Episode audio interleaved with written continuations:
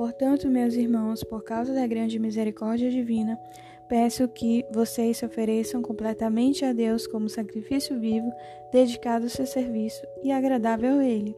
Esta é a verdadeira adoração que vocês devem oferecer a Deus. Não vivam como vivem as pessoas deste mundo, mas deixem que Deus os transforme por meio de uma completa mudança da mente de vocês. Assim vocês conhecerão a vontade de Deus, isto é, aquilo que é bom, perfeito e agradável a Ele. Por causa da bondade de Deus para comigo, me chamando para ser apóstolo, eu digo a todos vocês que não se achem melhores do que realmente são.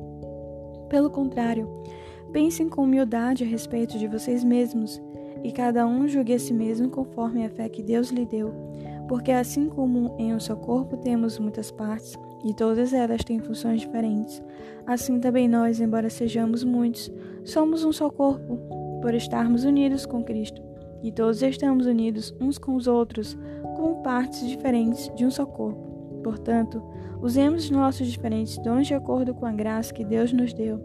Se o dom que recebemos é o de anunciar a mensagem de Deus, Façamos isso de acordo com a fé que temos. Se é o de servir, então devemos servir. Se é o de ensinar, então ensinemos. Se é o dom de animar os outros, então animemos. Quem reparte com os outros o que tem, que faça isso com generosidade.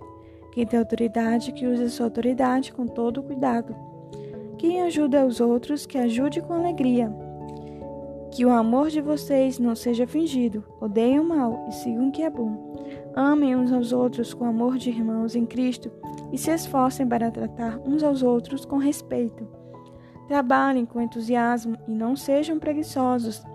Sirvam o Senhor com o coração cheio de fervor, que a esperança que vocês têm os mantenham alegres.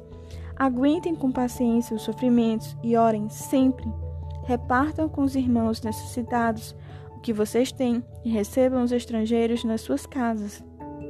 Peçam que Deus abençoe os que perseguem vocês. Sim, peçam que Ele abençoe e não que amaldiçoe. Alegrem-se com os que se alegram e chorem com os que choram. Tenham por todos o mesmo cuidado. Não sejam orgulhosos, mas aceitem serviços humildes. Que nenhum de vocês fique pensando que é sábio. Não paguem a ninguém o mal com o mal. Procurem agir de tal maneira que vocês recebam a aprovação dos outros. No que depender de vocês, façam todo o possível para viver em paz com todas as pessoas. Meus queridos irmãos, nunca se viguem de ninguém, pelo contrário, deixem que seja Deus quem dê o castigo, pois as Escrituras Sagradas dizem: Eu me vingarei, eu acertarei contas com eles, diz o Senhor. Mas façam como diz as Escrituras. Se o seu inimigo estiver com fome, dê comida a ele. Se estiver com sede, dê água. Porque assim você o fará queimar de remorso e vergonha. Não deixem que o mal vença vocês, mas vençam o mal com o bem.